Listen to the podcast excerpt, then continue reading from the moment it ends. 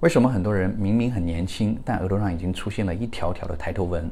抬头纹的形成有两个原因，第二个原因很特殊，你肯定想不到。第一种是正常衰老产生的皱纹，由于平时习惯性的挑眉等表情动作，额肌常年收缩导致的皮肤褶皱。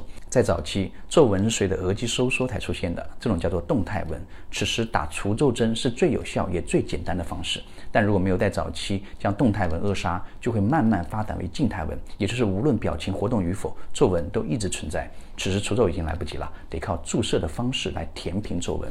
第二种情况与眼睛有关，我们睁眼肌的肌肉叫做提肌，当提肌力量不足，就会睁眼无力，眼睛像没睡醒一样。这种情况叫做上睑下垂。这时我们如果想要眼睛睁大，就得代偿性的利用额肌的力量来上提眼皮。因此。对于存在上睑下垂的人，由于额肌过度持续收缩，可能很年轻的时候就已经有了明显的抬头纹。需要注意的是，这种情况下不能轻易的通过除皱来解决，因为此时睁眼的动作还需要依赖额肌的力量。如果通过肉毒抑制了额肌收缩，那睁眼无力的问题会更加严重。这时更需要做的是结合上睑下垂矫正手术来加强提肌的力量。